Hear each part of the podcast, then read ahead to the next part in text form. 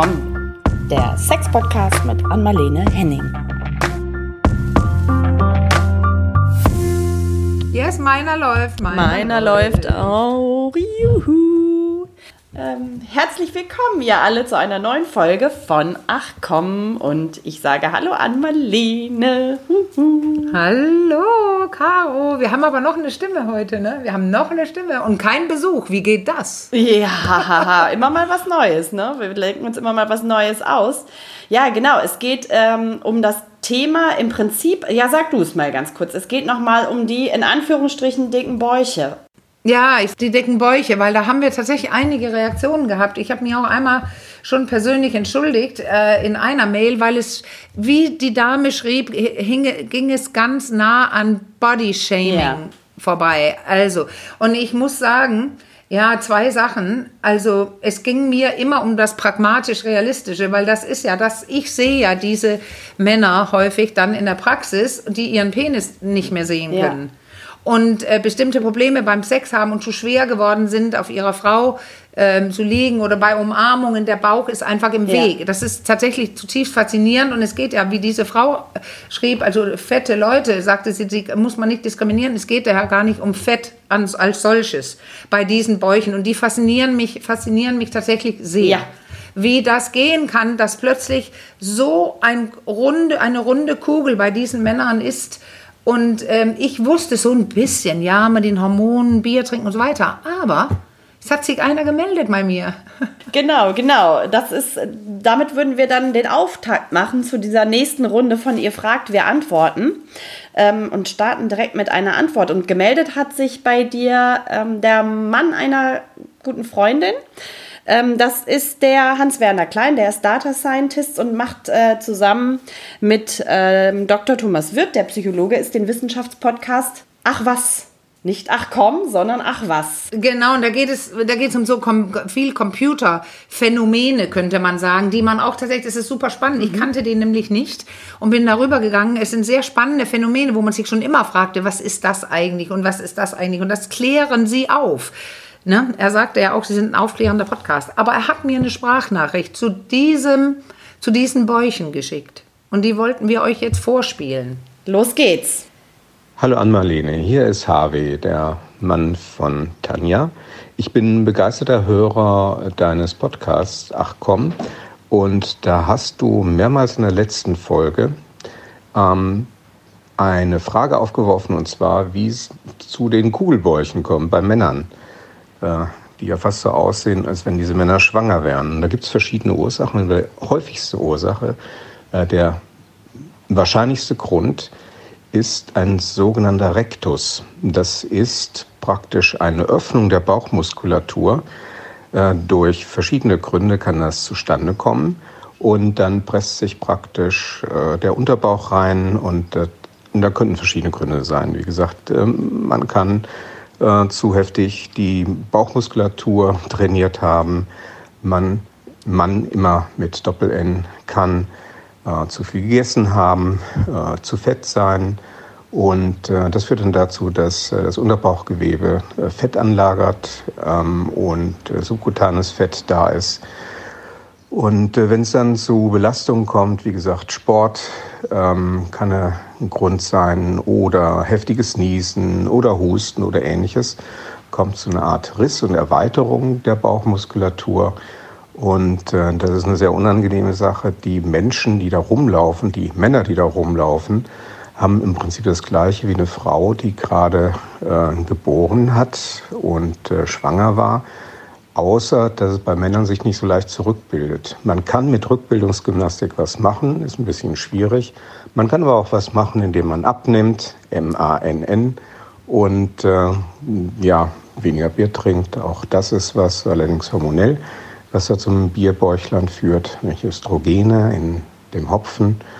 Und äh, das ist der Grund, warum manche Männer damit zum dicken Bauch rumlaufen. Ich weiß es deshalb, weil mir das auch passiert ist. Ich habe mich seitlich im Spiegel gesehen in der Corona-Zeit und habe mich gewundert, warum ich immer dicker werde, obwohl ich nicht so viel esse. Und äh, bei einer Untersuchung wegen eines ganz anderen Anlasses ist dann festgestellt worden im MRT, dass ich genau diesen Rektus habe. Nachgucken kann man zum Beispiel in Wikipedia unter Rectusdiastase, also Rectus mit K, Diastase. Das ist der Fachbegriff dafür. Ich freue mich schon auf die nächste Folge, nächsten Mittwoch und äh, wünsche dir eine gute Zeit. Tschüss, das war Harvey. Danke, Harvey. Kosename Harvey. Nicht Mittwoch, Donnerstag. Das müssen wir gleich auflösen. Die, unsere Folgen erscheinen. Ja, immer das müssen wir auflösen. Genau. Das ist ja Donnerstag. Ja. Er guckt vielleicht nachts, Mittwoch, Nacht, eine Minute nach, und dann ist es ja wieder Donnerstag. Nee, aber ich fand diese Erklärung von ihm wirklich einleuchtend. Also das wusste, kannte ich gar nicht. Aber er kannte es ja auch nur, weil er betroffen war. Sonst denken ja viele Leute gar nicht drüber nach, ne? Ja. ja, und jetzt haben wir es hoffentlich wissenschaftlich auch nochmal äh, oder Ja. medizinisch gut eingeordnet. Und ähm, ja, natürlich äh, lag uns das fern, äh, Bodyshaming zu betreiben. Und ich habe da tatsächlich bei dir auch diese Faszination äh, gespürt. Und ich kenne es ja von mir auch, man guckt einfach, man guckt einfach hin, weil es wirklich interessant aussieht, sagen wir es mal so. Und ich würde sagen, damit ähm, haben wir die Antwort geliefert. Genau. Danke auch für die, für die liebe Mail, die sonst sehr, sehr wertschätzend war. Da haben wir uns sehr drüber gefreut. Also die Mail, mit der, die uns darauf aufmerksam gemacht hat, ne? Ja, ja, ja, die war Genau, sehr. die, die, die Hörerin, die uns darauf aufmerksam gemacht hat, das war ganz, ganz lieb geschrieben und äh, wir nehmen die Kritik natürlich an Ja. und dass es hart am Bodyshaming vorbei war und ich äh, kann das tatsächlich auch nachvollziehen und sollten wir damit jemanden verletzt haben, möchte ich mich entschuldigen. Das war nicht unsere Absicht. Ja, ich auch. Und habe ich ja auch anfang- anfangs gesagt. Und zum Glück ist hier ein gutes Beispiel davon. Die Frau, die uns geschrieben hat, anonym, äh, ich sage jetzt keine Namen, sie hat auch geschrieben, dass sie selbst sehr füllig ist und hervorragend auch eine, ihre Sexualität genießen kann. Ja, genau. Also das ist tatsächlich ja nicht immer eine Hinderung, aber Behinderung oder, oder wie man das aussprechen möchte. Aber die, ich habe, lass mal so sagen, ich habe auch ein paar Klienten gehabt, die waren wirklich, wirklich groß. Also fett. Ja. Also die haben große Probleme gehabt, in die Praxis zu kommen und sich hinzusetzen und hochzukommen. Hatten auch nie, ähm, das, das waren zwei Männer, an die ich jetzt denke, keine Freundin gehabt, Ja. weil es alles sehr, sehr schwer war. Und äh, was wir auch schon angesprochen haben, ähm, in beiden Fällen ein wirklich verhältnismäßig kleinen Penis, den ich natürlich nicht gesehen habe, aber die haben mir die Maße gegeben. Ah, okay. Und so ist es vielleicht ein Schutz gewesen mit dem ganzen Fett. Also Ja. ich habe ich hab zugenommen, weil ich mich verstecke und so weiter. Ja. Und ganz klar war das problematisch dann. Ja. Also wenn man sich schlecht bewegen kann vor Gewicht, äh, dann wird es im Bett auch noch schwieriger. Ja. Es ist dann problematisch, wenn ein Leidensdruck ein, einfach entsteht und das war ja hier in dem Fall jetzt offenbar gegeben. Okay, dann äh, hüpfen wir weiter zur nächsten Frage, würde ich sagen. Und die ähm, bezieht sich nochmal auf unsere Folge äh, zu den äh, sexuell übertragbaren Erkrankungen.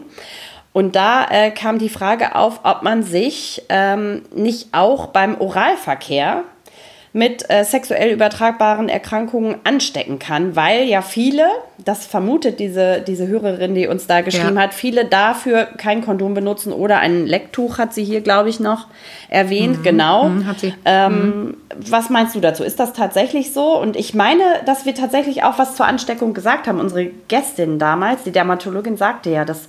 Ähm, Genau. Ja, Ja. genau, du erinnerst dich. Aber ich übergebe mal an dich. Ja, und ich kann nur eine kurze Antwort geben, weil die Fragen, die viele von euch schreiben jetzt, die werden tatsächlich immer medizinischer. Ja. Und dann ist es ja gar nicht meine, mein Fachwissen. Ja.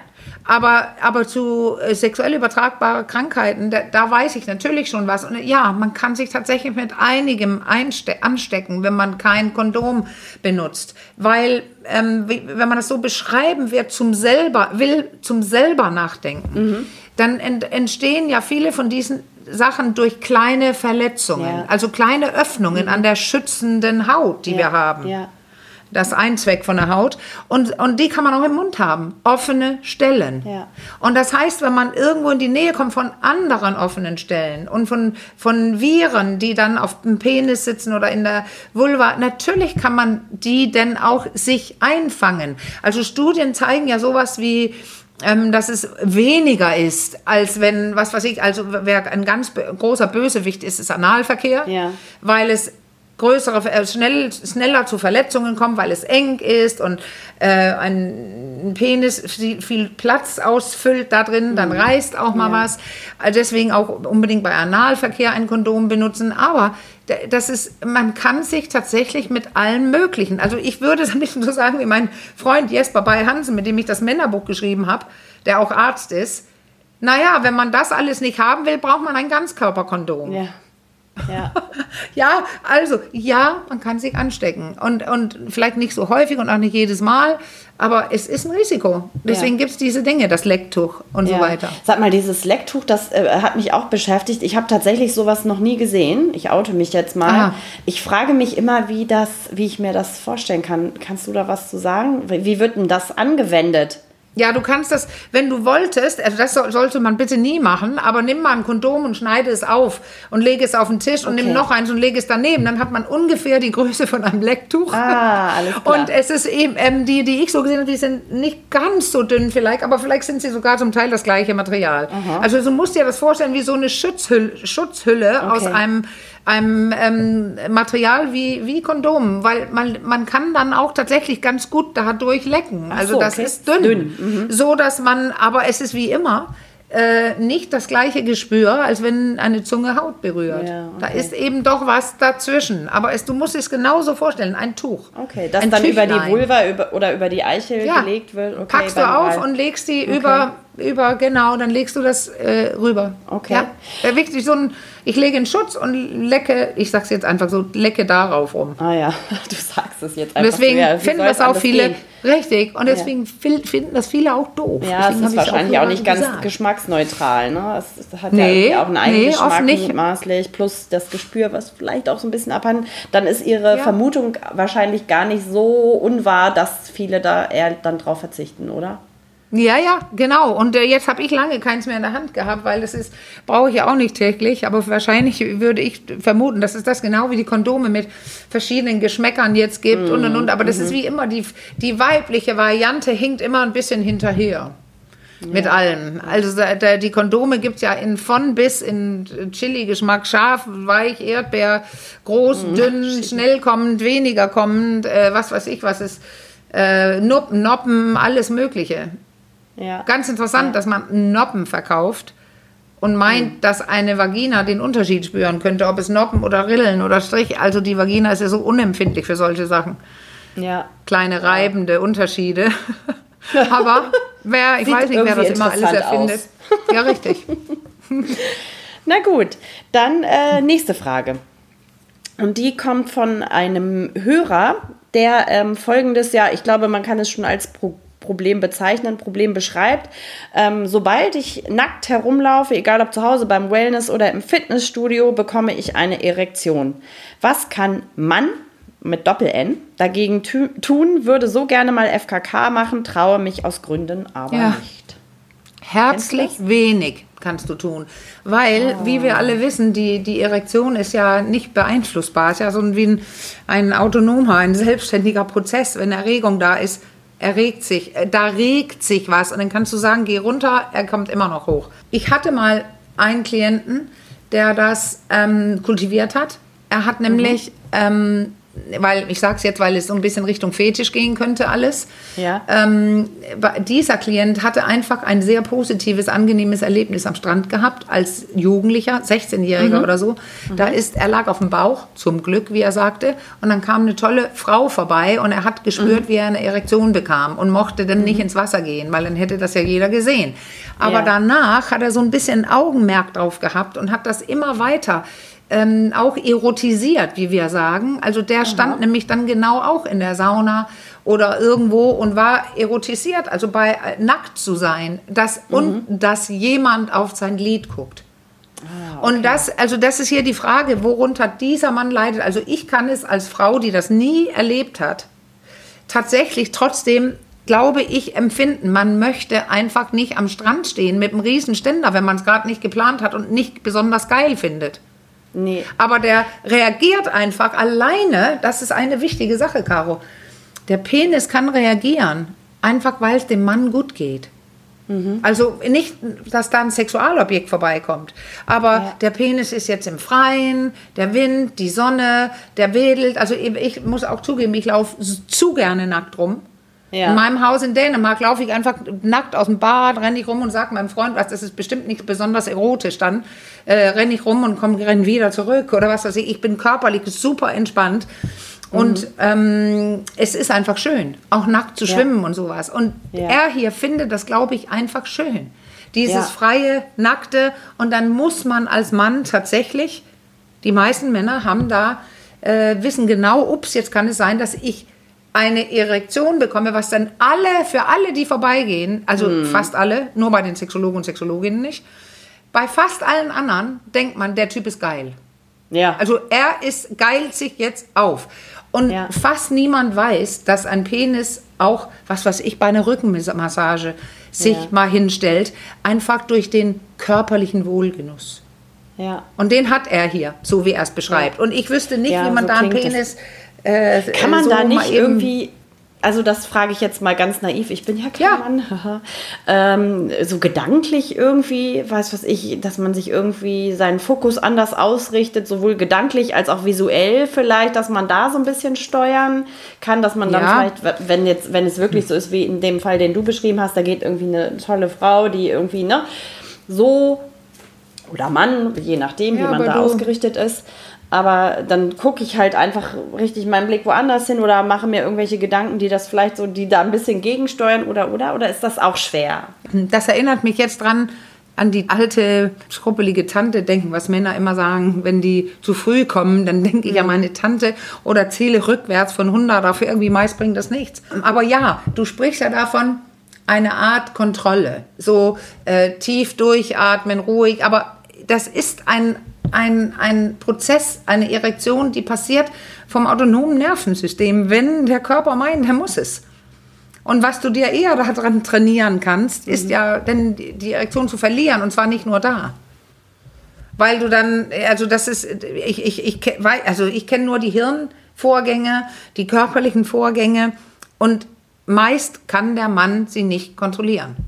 Er kann nicht sagen, geh runter, Ständer. Er kann in den Flucht, ähm, Angriffmodus kommen dann vor lauter Stress und den hat er ja auch. Er hat ja Stress, dieser Mann, aber trotzdem kriegt er eine Erektion. Also ist der Stress nicht hoch genug und wer möchte den denn auch antrainieren oder weggucken? Du kannst dir ja vorstellen, dass er, das wissen wir auch, Männer wissen nicht, ob die eine Erektion haben, wenn sie es nicht spüren können an der Hose gerade oder tut sich was. Also wenn er nackt am Strand steht, dann muss er da hingucken, denn ständig um zu sehen, oh Gott, habe ich schon eine Erektion, äh, oh, jetzt steht er, und dann muss er ihn runterdrücken, sich schnell hinlegen und sowas. Das ist Stress. Es ist Stress. Echt, das spürt man nicht? Das ist mir auch neu. Ich dachte, das ist dann irgendwie straffer oder irgendwie, man, man spürt das irgendwie schon. Ja, nee, ja, das denken viele. Aber ich habe mit Leuten, die Tantra-Massagen machen, also tantrische Massagen, wo man auch manchmal das Glied anfasst. Und Männer können das nicht beantworten. Es sei denn, die spüren zum Beispiel auf ihrem Bauch während die da liegen, dass der Penis jetzt größer wird. Aber der Penis selbst, der, ähm, da kannst du es nicht sagen. Es mag einige Männer geben, die sagen, ja, doch, das kann ich und so weiter. Aber ich habe jetzt mit ein paar Leuten gesprochen, die das zuerst nämlich auch überraschend und faszinierend fanden. Oh, dann können wir da jetzt nicht einen wirklich guten Tipp, ein bisschen unbefriedigend, ne? einen richtig guten Tipp haben wir da jetzt nicht auf Lager. Was, was ich jetzt gerade dachte, was ich immer so äh, ganz, ganz cool finde, aber es ist, ist irgendwie dann doch auch wieder nicht dasselbe. Aber ich habe so gerade versucht, mich da reinzufühlen, so gut es geht und nach Auswegen gesucht. Ich finde ja diese, also mein Sohn surft ja und ich auch so ein bisschen und wir haben diese, diese, ähm, wie nennt man das denn, so Surferhandtücher, so wenn man sich nach, nach dem Surfen aufwärmen kann. Das ist so wie so, wie manche Kleinkinder auch haben, wie so ein Cape, aber sehr weit schwingend so. Und darunter kann man ja auch nackt sein gut, sogar wenn man warm werden will. Und das fühlt sich so halbnackt an. Man ist so ein bisschen frei unter diesem Gewand. Und ich dachte gerade, vielleicht ist das so eine ganz gute Lösung. Es ist zwar kein FKK, aber man ist sehr frei und es ist sehr weit und man sieht, würde die Erektion nicht sehen.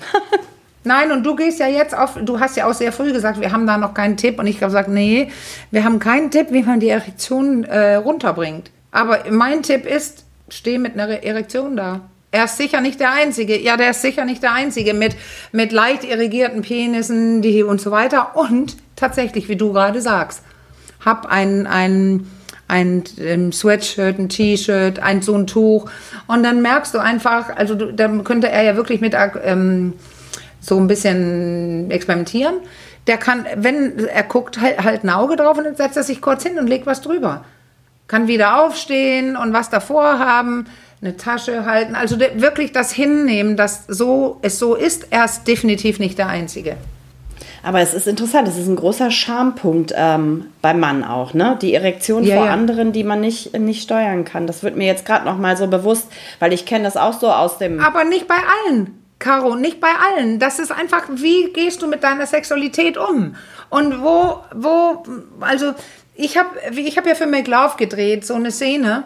Ähm, die allererste, die wir drehen mussten mit, mit Models, äh, mit einem nackten Mann, um seinen Beckenboden zu zeigen. Das war super witzig alles. Da hat der Kameramann hatte auch noch nie mit nackten Aha. Leuten gedreht. Und er hat gesagt, warte. Und der Mann stand mit seinen Beinen leicht auseinander und der Kameramann ist runtergekrabbelt zwischen die Beine, hat so hochgeguckt. Ja, boah, ich glaube, wir nehmen das von hier unten. Und dann kannst du hier mit dem Licht und so. Das war so technisch Ja. wie nur was. Ähm, aber es ging darum, dass wir ähm, den Beckenboden und eine Erektion zeigen wollte, wollten. Und er hat vorerst nicht richtig eine gekriegt. War, Klar, weil es so Stress, also das ist, er war völlig tiefenentspannt, aber wie ich später rausfand, aber dieses, der Penis will nicht immer, was du sagst und willst. Aber das Interessante war, ich kam dann, wir, ich habe gesagt, komm, wir stoppen. Jetzt reicht das, das hat keinen Sinn. So wie ich mich mit Erektionen auskenne, da gehen, hören wir jetzt auf. Und dann ist er an so einen Raum gegangen und da kam ich dann rein, etwas später zu fragen, na, wie geht's? Und da saß er gerade und las ein Buch, Splitterfasernacht mit komplett breiten Beinen. Das zum Thema körperliche Ja. Entspanntheit. Ja. Mit einer halben Erektion. Das ist nicht so, wie man sagt, dass alle immer gleich sind, Caro. Das ist, gerade hier, da gibt es Leute, die schämen sich überhaupt nicht. Ob die mit einem riesen Ständer am FKK stehen. Ja, Im Gegenteil. Ja, ja, aber ich dachte gerade, es ist so ein bisschen, also vielleicht bin ich auch völlig falsch unterwegs, aber der Gedanke kam mir, es ist so ein bisschen wie mit der, mit der weiblichen Brust, die ja irgendwie auch sehr sexualisiert ist. Da habe ich ja, obwohl es ja eigentlich nichts Sexuelles ist, mal, ne, sondern einfach ein Körperteil. Und so ein bisschen ist es mit dem irrigierten Penis. Der ist auch schon sexualisiert, ne, und wird sofort mit Sex in Verbindung gebracht. Ja, ja, also weißt du, das ist auch, ich erzähle erzähl heute verschiedene Anekdoten, aber das ist tatsächlich, wenn meine Brust, ne, die, meine, die reagieren, ich, mein ganzer Körper ist hyperempfindlich. Ich spüre alle möglichen kleinen Regungen, das ist gut in meinem Job. Und das heißt, das ist genau das Gleiche, Dank für den Be das Beispiel.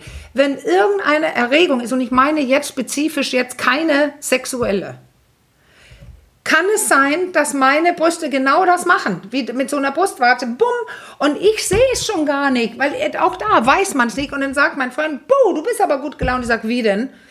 Ach, ja, ja. Aber weißt du, wo das immer ein Problem ist? Wenn ich drehe. Weil da ist man ja alert. Jetzt weiß ich, ich muss gleich meinen Text können, ich muss gleich das können und das können. Und da stehen die dann. Und siehe da, jetzt komme ich wieder mit dem gleichen Argument. Nicht nur bei mir. Weil das, als es, äh, bei einigen Sachen ist es unwichtig, da hat man ein Schwetter an oder so, aber bei anderen Sachen sieht man es so deutlich und das ist nicht erwünscht. Bei einem fachlichen Dreh. Und, und ich kann, kann, wenn Teufel, ich kann nicht, ich weiß, wie soll ich die runterkriegen? Das ist doch genau das Gleiche. Hast du vollkommen recht. Aber dann gibt es für diesen Fall, da haben diese, ähm, die Leute, die dann die, die Kleider, Kleider auch besorgen und so weiter, also die, die dafür Styling zuständig sind, die haben tatsächlich so smarte Silikondinger. So dicke, äh, aber wie ein, wie ein früheres 5-Mark-Stück oder sowas. Und die legen sie dann auf deine und dann sind sie flach. Also das ist wirklich äh, das ist super lustig. Da drin hast du einen Ständer auf, deiner, auf deinem Busen, aber draußen ist Ich es mit. Silikon Ja, abgedeckt. Aber du hast recht, es ist das Gleiche. Und der Witz ist jetzt, Caro, ich habe mich original nicht, nie und nimmer, nicht ein einziges Mal, ich komme jetzt gerade drauf, deswegen geschämt. Und es nicht mit einer sexuellen Regung in Verbindung gebracht, weil es so nicht war. Und das ist die große Frage, was ich diesen Mann fragen würde, wenn er hier in meiner Praxis wäre. Dann würde ich ihn fragen, weil das sehe ich nicht so ganz aus der Mail. Kriegt er einfach eine Erektion, weil er steht, aus dem Wohlgefühl heraus? Oder ist er hochsexuell erregt, weil er sich gerne zeigt und er mag gerne, dass Leute ihn anschauen und so weiter? Das würde ich gerne klären wollen, weil dann ist es so, dass wir mit der sexuellen Identität arbeiten müssen bei ihm und sehen, was mag er, wer ist er, ähm, darf, dürfen die Leute ihn sexuell erregt sehen und, und wenn er jetzt sagt, ich bin überhaupt nicht sexuell erregt, da auf dem Strand, dann würde ich in die Richtung gehen zu sagen, komm, dann Mach stehst du auch frei. einfach da. Also, ja, mach dich frei. Von Klamotten und Aber Scham. du merkst schon, man muss mehr fragen. Ja, ja, ja, so ganz so einfach ist es dann immer nicht so ganz pauschal beantwortet. Aber wir müssen weiter. Wir haben noch ein paar Fragen. Wir hüpfen zur nächsten und ich lese vor. Diesmal ist es wieder eine, eine Hörerin. Ich, äh, nein, nein, falsch, ein Hörer. Ähm, genau, und ich habe das ein bisschen zusammengefasst, auch mit anderen Worten, ähm, weil er alles anonym bleiben soll, aber ich lese es dir Das war lang. ja, die war, sehr ne? lang und ja. ich habe es jetzt so ein bisschen komprimiert und hoffe, ich habe das gut zusammengefasst. Ich lese es jetzt einfach mal vor. Meine Frau hat seit der Geburt unserer Kinder noch weniger Lust auf Sex, in Klammern wenig Wollerin. Zuvor hat sie sich aber auch er dazu gezwungen. Wir sind dazu im Gespräch, aber es ist recht schambehaftet. Mich belastet dieser Zustand so sehr, dass ich jetzt eine Beratung aufsuche. Vorerst ohne meine Frau. Meine Frage, wie lange dauert es, bis sich so ein Zustand auflösen kann und meine Frau wieder Lust auf Sexualität hat? Und was sollte man in so einer Phase tunlichst vermeiden oder Schrägstrich beachten? Ja, und das ist, weißt du, ich habe ja gelesen, die lange Mail, da sind noch ein paar mehr Infos, aber du hast die spitzenmäßig Danke. zusammengefasst. Also, wenn man das ganz kurz beantworten würde, da sage ich gerne, da wohnte ich auf dem Strand auf Malediven oder sowas, weil ich Millionärin wäre. Weil das ist die grundlegende Frage, diese wenig Lust, also er sagt ja wenig Wollerin. Und es gibt auch wenig Woller, das sind, das sind Schnatsch-Worte. Ähm, David Schnatsch, der bekannte Paartherapeut. Und wenn man das lösen könnte so leicht, dann wären wirklich die Praxen nicht voll, wenn es so eine Grundlösung gäbe. Und definitiv kann man kein Wort dazu sagen, wie lange sowas dauert. Weil der Grund, weswegen eine Person weniger Lust hat, kann so von A bis Z gehen.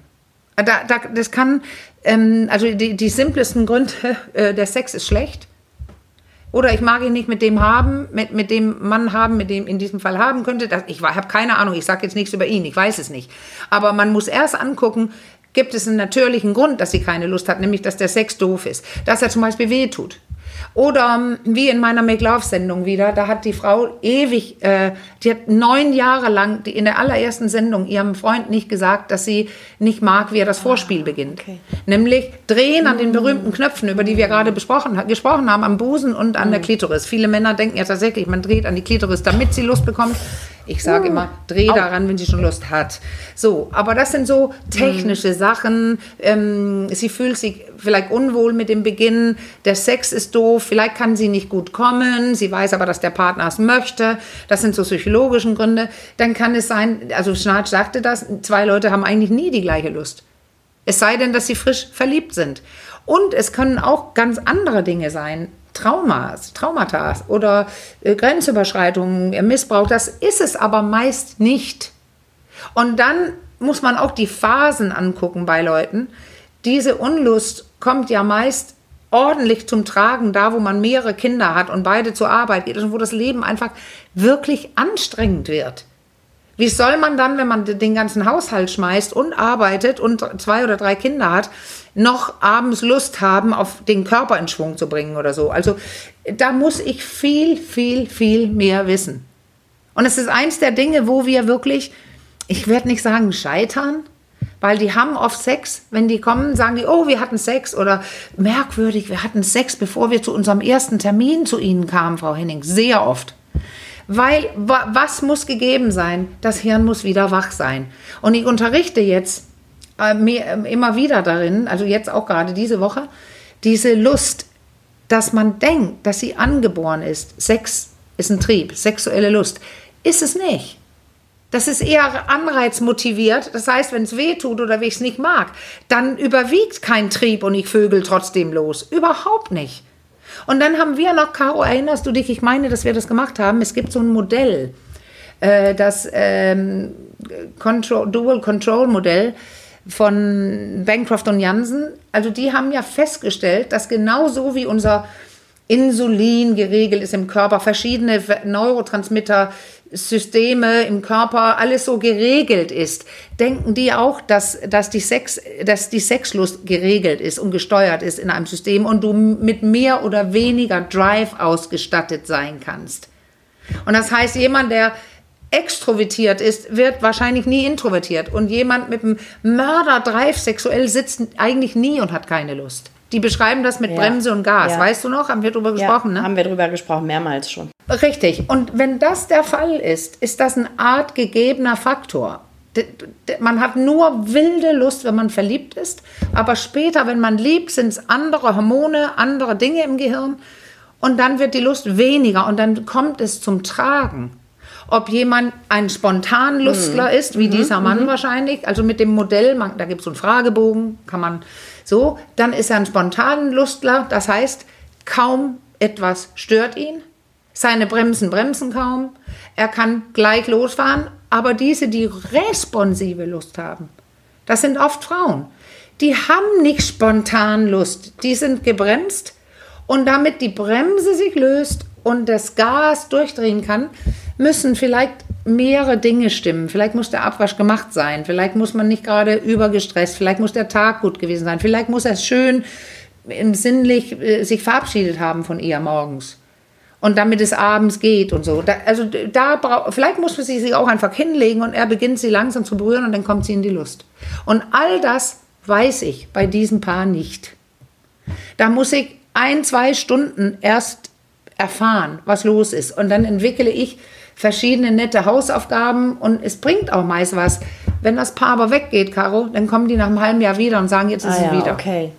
Das Hirn ist faul und macht Muster gerne Also weiter. was man festhalten kann, ist, dass, äh, glaube ich, dass man sagen kann, wenn man einen viel und einen wenig Woller hat oder eine, dann, dass man das nur unschwer äh, zusammenbringen kann oder dass sich das anders entwickelt, dass auf einmal beide wenig oder viel Woller sind. Ne? Aber was man Ja, vielleicht, genau, das kann man schon was sagen. Man vielleicht, man kann sich vielleicht ein bisschen annähern durch so Übungen, die du gerade ähm, beschrieben hast. Was ich noch dachte, gerade als du das so beschrieben hast, was ich mir auch glaube ich, sehr ähm, anstrengend vorstelle, ist, wenn in diesem Fall jetzt die Frau vielleicht spürt, ne, da ist eine große Unzufriedenheit bei meinem Gegenüber, da ist so eine unausgesprochene Erwartungshaltung die ganze Zeit. Na, wann will sie denn? Das schwingt ja auch so ein bisschen in dieser Frage mit, wie lange dauert das, bis sich das vielleicht wieder annähert oder ne, wir aufeinander zukommen, wir uns stretchen äh, zueinander hin.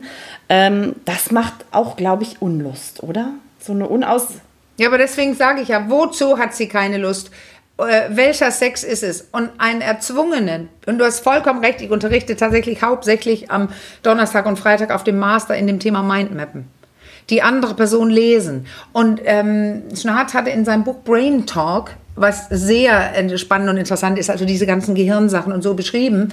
Und da hat er tatsächlich als Beispiel für dieses ähm, ähm, dieses mehr und weniger wollen.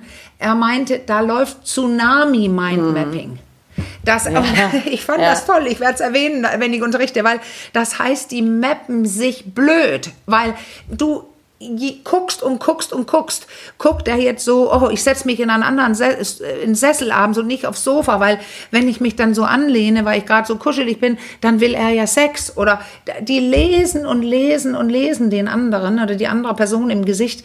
Oh, und geben lieber keinen Finger. Und dann haben wir das, was hier auch in den äh, äh, eigentlich schon vor Ja, ein bisschen ja. sich andeutet, dass die Frau dann gar Ja, nichts also mehr mit gib ihm Also in keinen Finger, Fall weil dann die nimmt er Frau. gleich die ganze Hand, meinst du, ne? Richtig. Also die, solche Paare umarmen sich nicht mehr, die tun gar nichts mehr. Und dann reagiert diese Mehrwoller wie der Mann hier oft bittstellerisch oder brutal sauer und dann wird wieder gemappt, gelesen, was das Zeug hält. Also das, da schraubt sich die Schraube mehr zu. Und ich glaube, du hast recht, so richtig grundsätzlich groß was ändern kann man daran nicht, wenn dieses Modell von den Bancroft und Janssen, wenn das stimmt, dann wird es die Ausprägung ungefähr bleiben. Was ich toll finde bei dem Modell, wenn ich mit Paaren arbeite, ist, dann finde ich raus, welche Sorte Person mir gegenüber sitzt. Es könnte ja auch, nur als Beispiel, damit ihr es versteht, sein, dass da zwei Spontane sitzen. Also, dass die Frau spontane Sexlust hat.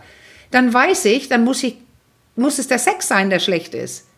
Da muss, oder sie hat Schmerzen oder irgendwas, weil eigentlich ist sie sexlustvoll. Und da, es gibt noch so eine dritte Gruppe, da muss wirklich alles stimmen. Und wenn das so der Fall ist, hier bei dieser Frau, dann müssen dieses Paar, die müssen sich Weekends nehmen, wo die Kinder weg sind, wo sie einen angenehmen Tag hat, wo eine Massage im Hotel, Spa oder sowas gegeben wird. Und dann ist sie eher im Körper, aber durch das Mappen, das Lesen, wird sie schon ganz früh am Morgen wissen, dass er jetzt erwartet, dass wir abends und was spontan in einem Satz gesagt dann passiert, dann ist sie in Flucht und Angriff. Weil das ist Druck und Stress. Also ja, das war jetzt viel, aber das ist das alles, was wir bearbeiten müssen, erfragen müssen in der Praxis. Rausfinden, was ist bei diesem konkreten Paar der Fall und wie wünschen Sie sich den Sex mit der anderen Person. Und dann entwickelt man kleine Aufgaben und probiert, ob was in Gang gesetzt werden kann. Aber das muss ganz klar sein, sie sind normal. Die fühlen sich ja ganz speziell immer in der Situation. Völlig normales ja. Problem. Hören wir ganz, ganz oft. Wir bekommen ganz viele Fragen in diese Richtung. Ne? Das ist tatsächlich so ein Grundproblem. Und wie du schon sagtest, du wärst reich, wenn du die, die Generallösung dafür parat hättest. Also die gibt es dann einfach nicht. Das müssen wir so stehen lassen. Aber ich glaube, du hast viel Anregung gegeben und das ist ja, ist ja auch schon mal was. Ähm, dann gehen wir zu. Wie viele? Ja. Ich muss mal ganz kurz fragen, ähm, weil wir, ich, ich, ich komme ja selber in Stress jetzt, weil wir so viele Fragen auch hatten diesmal und die sind so, dass wir kaum richtige Antworten geben können mit Ja, Nein, tu dies, tu das. Das ist sehr frustrierend jetzt. Wie viele haben wir noch? Wir haben noch zwei. Okay.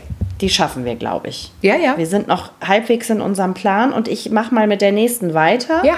Ähm, da fragt eine Hörerin, ähm, oder sie hörte, dass Penetration bei einem gefüllten Darm unangenehm ist. Ob das jetzt von Penetration von vorne oder von hinten, sage ich mal, also äh, über die Vulva oder anal äh, ah, stattfindet, ja, das sagt stimmt. sie jetzt nicht. Nein. Aber das ist ja vielleicht auch nochmal ein Unterschied. Also ich äh, gebe dir das mal so mit auf den Weg ja, ja. und äh, ich. Also ich glaube, dass sie äh, Analverkehr gemeint hat, aber du hast recht, es kann ja auch was im Darm sein, was man dann fast drin von drin spürt bei vaginaler Penetration. Aber wir müssen eine Sache äh, also ja, kann sein, aber man muss was wissen jetzt. Man muss wissen, dass die Fehlannahme ist wirklich oft da, dass ähm, Kot im Darm so bis runter dann hängt. Oh, da ist jetzt Kot.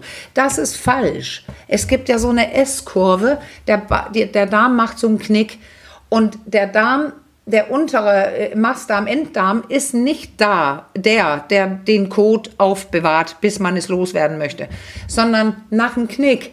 Und das heißt, wenn, äh, oder der Darm macht einen Knick und dahinter erst ist es. Und das heißt, es liegt ganz woanders. Und wenn man dann ein Druckgefühl bekommt, also dann ist es, weil man zur Toilette muss.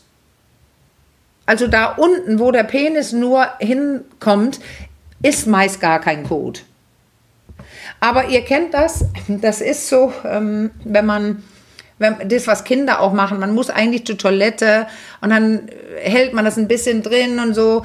Das ist eigentlich ein ganz angenehmes Gefühl, aber ausgerechnet da hat man doch auch keinen Analsex dann, oder? Aber dann wäre das nämlich schon ein bisschen weiter. Es ist, ist hier eine Frage, wo ist der Code, das, von dem diese Dame spricht? meist weiter hinten. Und dann ist es kein Problem. Also, und wenn sie es merken würde, wenn es weiter unten wäre, würde sie zur Toilette müssen. Und egal wie viel sich, frage ich jetzt mal ganz plastisch, da angesammelt hat in dem Bereich, wo der, der Penis nicht hinkommt, das ist egal. Genau, ja. Okay. Was hast du gesagt gerade? Entschuldigung. Habe ich falsch verstanden? Ich, ich, meinte, egal wie viel sich jetzt an der Stelle, wo er liegt, wie du gerade sagtest, angesammelt hat, ne, das, je nachdem, wie viel man vielleicht auch schon zu sich genommen hat, also gegessen hat, ist das dann kein Unterschied. Nee, weil, weil der Unterschied ist, dann kriegst du ja den Impuls, ähm, den Reflex, der geht ja in Gang, dass du zur Toilette musst. Ja, okay. Und dann gehst ja. du zur Toilette und machst gerade mal eben keinen Analsex. Aber jetzt werden einige denken, ja, aber es ist, ist doch manchmal braun und da ist doch manchmal mhm. was. Ja, da ist ja vielleicht auch an dem Morgen Kot durchgegangen, weil man schon auf Toilette ja. war oder so. Und dann ist es ein bisschen braun, deswegen machen einige Leute so eine, so eine Spülung vorher und mhm. so weiter. Und ich habe tatsächlich es ist jetzt nicht gerade meine tägliche Praxis, aber ich kenne mich da auch schon auch mit aus, dass es manchmal sogar, wenn ähm, man bald, also wenn man doll zur Toilette muss, geht man. Aber man weiß auch, ja, gehe ich jetzt zur Toilette oder nicht und so, dass es fast einfacher war. Weil mhm. schon ein bisschen eine Öffnung da ist. Das weiß ich nicht, ob jeder und jeder jetzt jede verstehen kann.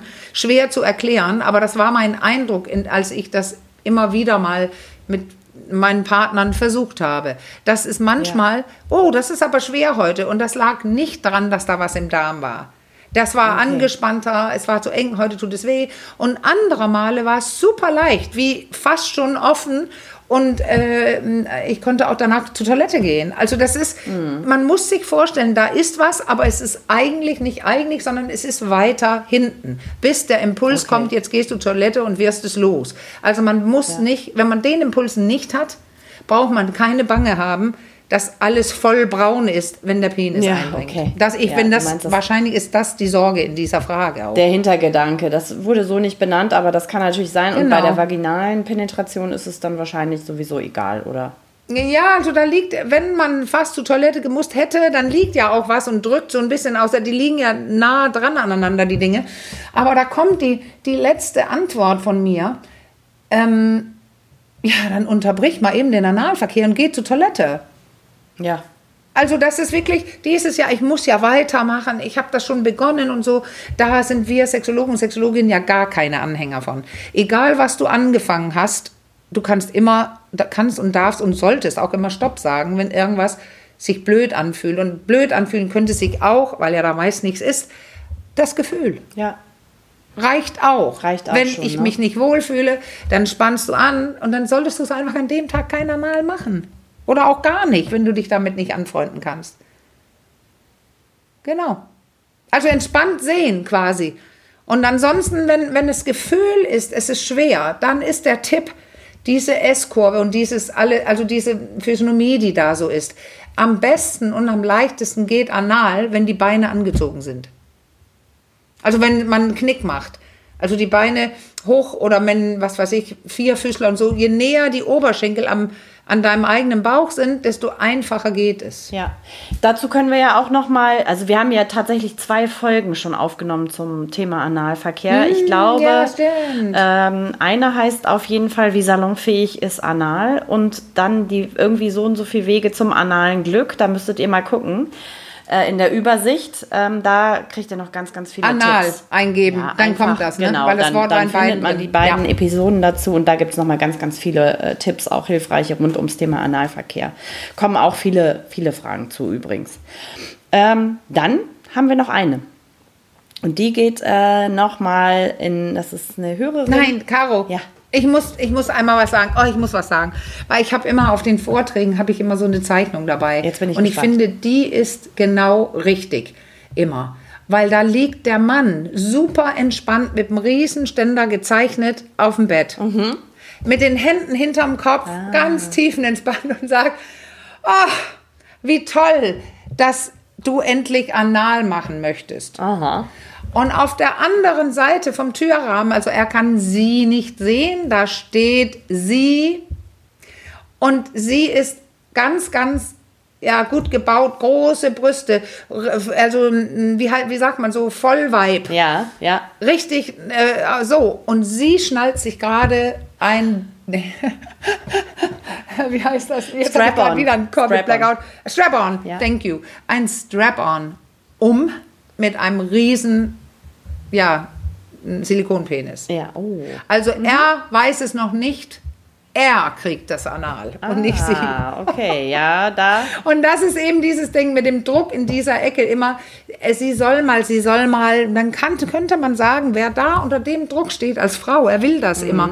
Sie könnte vorschlagen, wollen wir nicht erstmal bei dir mit einem Dildo versuchen, wie es ist, dann ja. weißt du auch, was es ist, wozu ich Ja und Nein sagen ja. möchte. Ja, ja, ja weil das ist völlig egal. Das hat mit gay oder irgendwas nichts zu tun. Ja. Ja. Jeder kann, also ich war auch mit Männern zusammen, die, die das gerne probieren wollten. Das sage ich, glaube ich, in einem von denen. Da hat ein Mann, mit dem ich lange zusammen war, der hat gefragt, er wollte das schon immer wissen. Er war sowas von nicht gay wie nur was. Er steht nur auf Frauen. Ähm, sehr leicht erregbar. Und er hat gesagt, das würde ich gerne probieren. Und dann haben wir mit Dildos gespielt, ohne Strabon, aber fand er toll. Also zwei von meinen Männern haben das gewollt. Also deswegen, wenn du dich unter Druck fühlst als Frau, dann sag, können wir gerne probieren bei dir. Ja. Guter Tipp. das ja. nehmen wir jetzt nochmal mit auf den Weg und ich mache noch mal, nehme nochmal einen Anlauf zur letzten genau. Frage. Genau. Entschuldigung. Äh, das macht überhaupt nichts. Das war doch nochmal sehr eindrücklich. Ähm, genau, und das ist die ähm, Zuschrift einer äh, Hörerin. Und da geht es ums Thema äh, multiple Orgasmen. Ähm, und sie fragt, ähm, wie kommt es dazu? Was passiert im Hirn? Funktioniert das nur bei der Selbstbefriedigung? Also da hat sie selbst die Erfahrung gemacht, dass es da ganz gut funktioniert. Oder auch beim Paarsex. Ist das normal? und kann man danach süchtig werden? So, so viele Fragen. Ich weiß gar nicht, ob man das so einfach beantworten kann. Nee, weil es war ja eine lange Sprachnachricht an uns. Danke auch für die ganz tolle Erklärung. Wir durften auch mal eine Stimme hören. Und das sind wirklich viele Fragen. Und das Erste, was ich darin höre, das ist dieses Multiple. Multiple Orgasmen. Und da sprechen ja so viele von, dann gibt es Artikel, dann gibt es, die Männer können das nicht und nur Frauen können das. Also für mich ist das alles Bullshit. Ich kenne genug Männer, die es können. Und auch wenn man mit den Leuten spricht, die sich tantrisch auskennen, Slow Sex und so weiter, also die ihren Orgasmus kontrollieren können, können mehrere Orgasmen bekommen. Und jetzt würde ich gerne unterscheiden, multi-orgastisch und mehrere Orgasmen hintereinander. Mhm. Weil man könnte ja sagen, ja, aber das ist doch multiorgastisch. Vielleicht ist es das auch, aber es gibt ja so viel heute.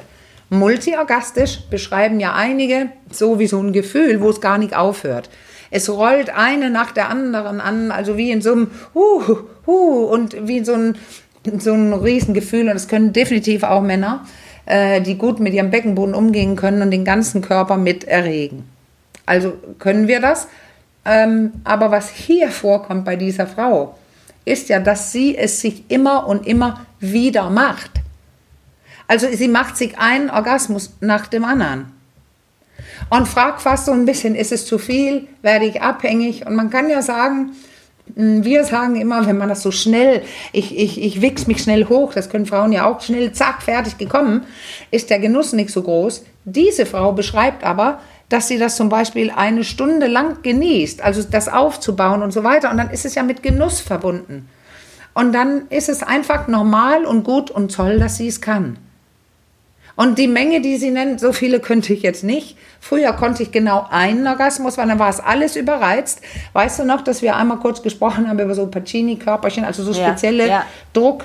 Erregungskörperchen auf dem Genital und das kann mal zu viel werden. Sie schreibt ja, sie erzählt ja sogar, wenn sie erst einen hatte, geht es ganz schnell.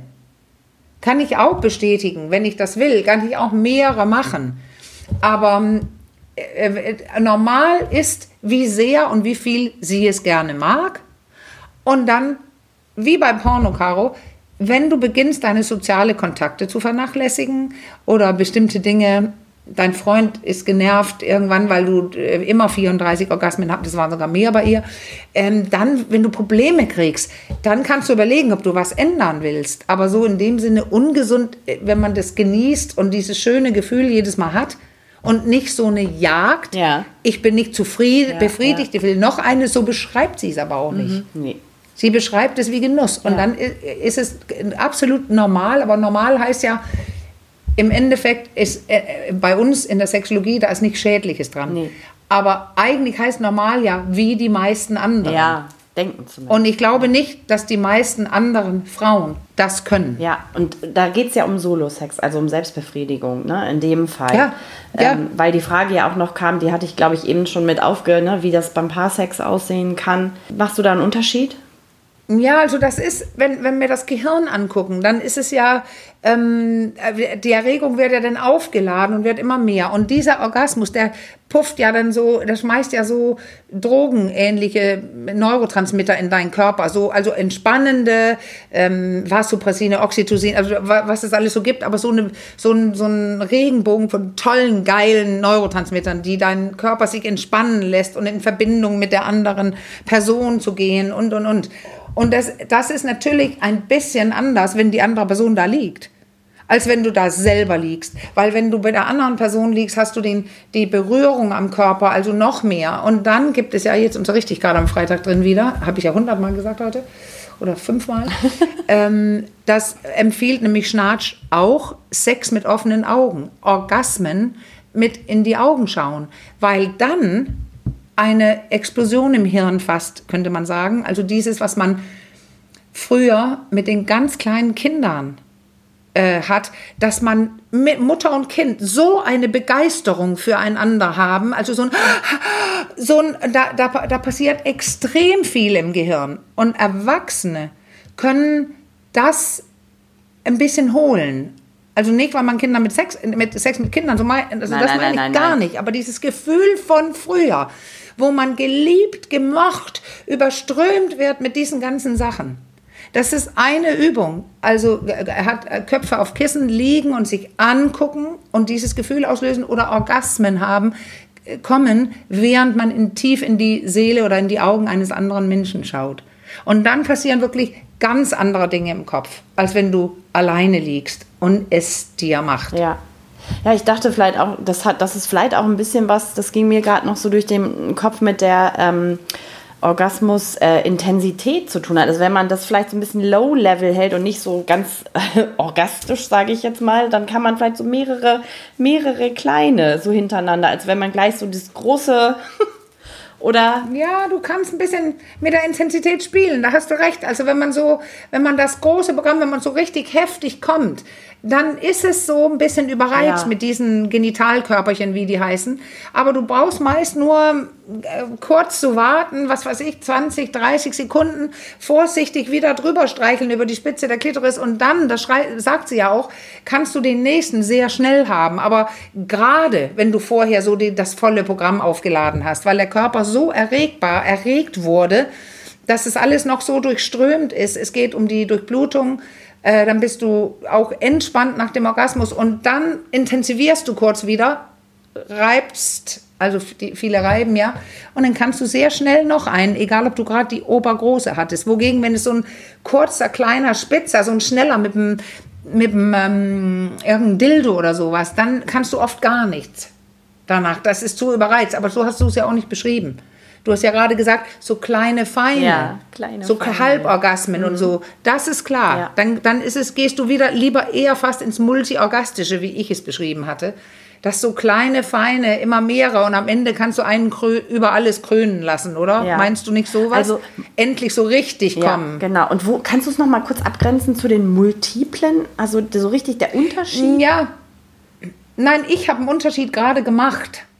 Weil äh, unter, die meisten unter multiplen Orgasmen verstehen, dass die kommen und kommen und kommen, wie auch viele Leute beschreiben, dann die sich gut mit dem Körper auskennen und in der Tantrikszene ähm, 20 Minuten lang Orgasmus und so im ganzen Körper. Und dann sind es ja auch diese ganz körperliche Meere, wo du nicht äh, danach nicht kannst. Also das geht einfach weiter und weiter und weiter.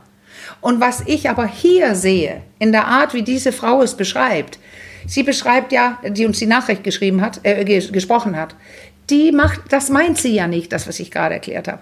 Sie macht es sich mehrere Male zum Höhepunkt, mit, also und dann nochmal und nochmal. Und für mich ist beides multiple, sind, also multiple heißt einfach mehrere ja, Orgasmen. ja, okay.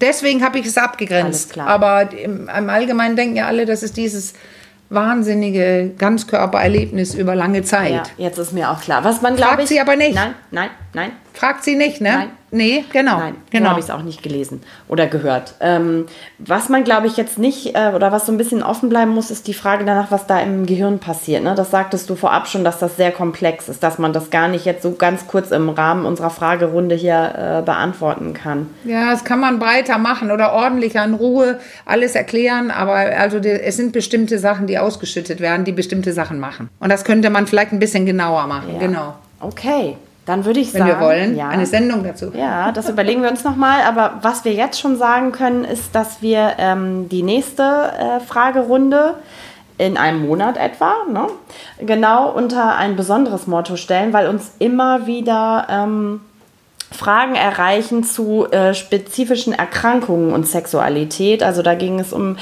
äh, Erkrankungen wie ADHS. Ähm, dann hatten wir äh, eine ganz besondere Lichen, Li Lichensklerosis. Das ist so eine Art Hauterkrankung, glaube ich, kann man sagen. Ne? Dann gab es irgendwie eine Missbildung am, am Penis bei einem Kind. Also es sind sehr spezielle Fälle und wir würden denen gerne mal eine Folge zu ähm, Ihr fragt, wir antworten widmen. Also wenn es da weitere gibt, äh, dann schreibt uns gern, äh, wie immer, an achcom.rnd.de oder über unseren Insta-Account achcom-podcast per Direktnachricht.